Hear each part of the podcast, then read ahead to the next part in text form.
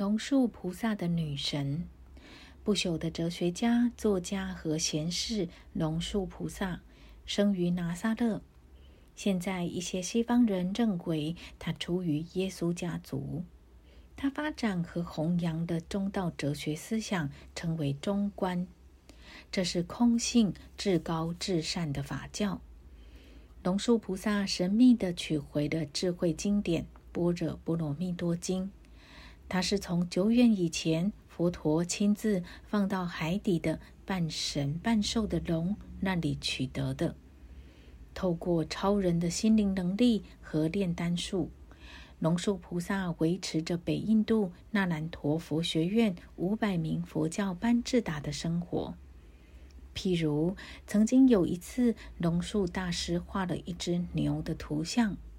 后来，这只牛奇迹般的能够生产牛奶，供应了整个寺院的需求。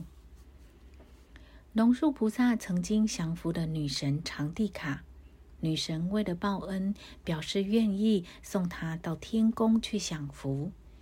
但圣明的龙树菩萨通过中道，已经完全了悟空性的深意，得到了圆满正悟，不需要幻象来娱乐自己。他不为所动地对女神说：“如果你一定要报答我，那我只有一个请求，就是请你永远保护那兰陀的僧人们。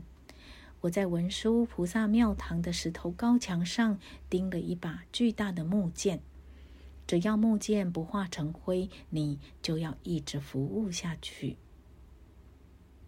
长地嘎女神答应了，她乔扮成贵妇人，住在那兰陀的西院，照吩咐服务了那兰陀四十二年，使整个寺院繁荣无比。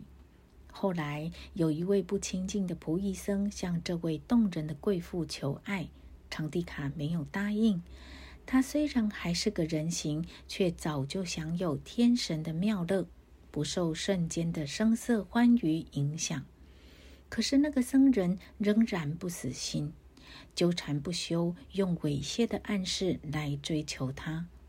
长地嘎索性答复他：当文殊菩萨庙堂墙上那把大木剑化为灰烬时，我们就可以结合。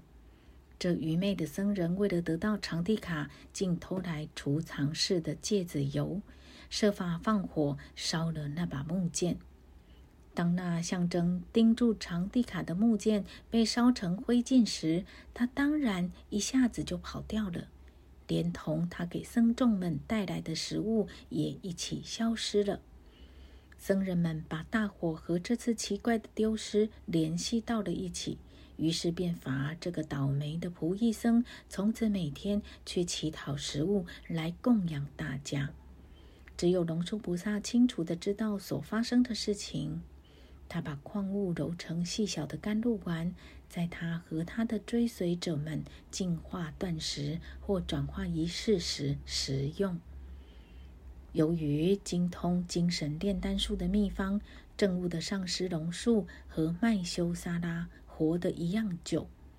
圣经上传说，享年九百六十九岁。他在有关认识论的辩论中，处于不败的位置。直到现在，还有中观派的传承大师在教诲世人。